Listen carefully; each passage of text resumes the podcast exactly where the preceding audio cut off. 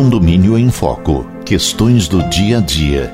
Texto de Luiz Fernando de Queiroz, advogado especializado em direito imobiliário. Narração: Roberto Bostelman. Capítulo 19. Infiltrações e vazamentos no edifício. Aquele que ocasionou o dano ou teve a infelicidade de sofrê-lo na origem deve efetuar os consertos necessários e indenizar qualquer outro prejuízo sofrido pelo vizinho. Se o vazamento tem origem em área comum, o condomínio conserta e indeniza. Má construção da obra má conservação ou simples desgaste pelo tempo podem ocasionar infiltrações e vazamentos no edifício, exigindo reparações físicas e, sempre que cabível, indenizações. Difícil muitas vezes identificar a causa do vazamento ou a sua origem. Não poucos conflitos de vizinhança ocorrem por esse motivo. Basicamente, as infiltrações e vazamentos podem se dar entre unidades autônomas ou entre unidades autônomas e áreas comuns do prédio. Se entre unidades comuns, o problema não é do condomínio.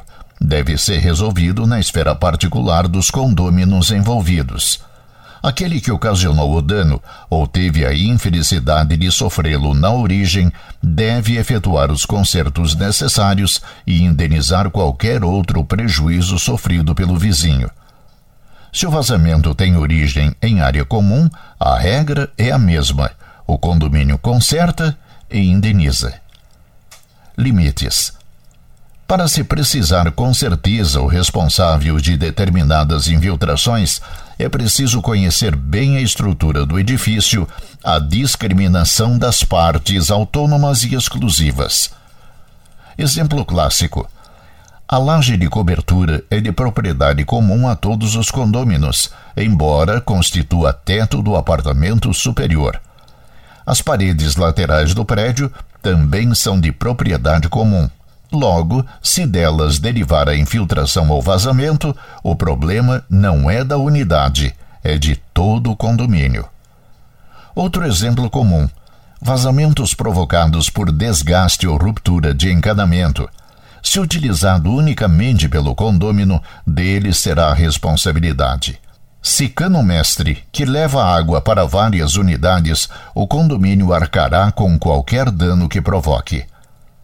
Para saber o ponto inicial da infiltração, pode ser preciso primeiro arrebentar paredes e lajes.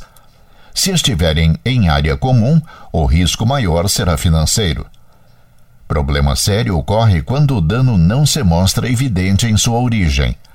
Difícil convencer o condômino que seu imóvel precisa sofrer obra de reparação.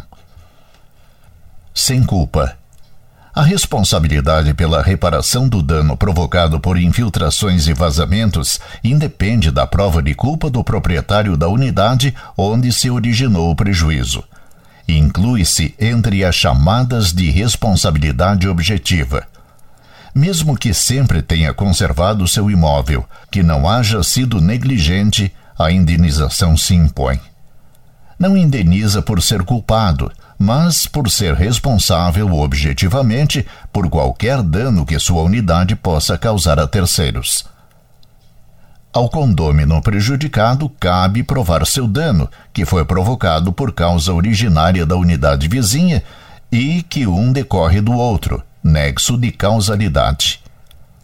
Como se trata de relações de vizinhança e de íntima vizinhança, mais uma vez repetimos nenhuma solução litigiosa serve. Todos sairão perdendo, mesmo quem vencer a demanda. Nessas ocasiões, a mediação do zelador ou do síndico será bem-vinda, embora a questão seja de foro particular.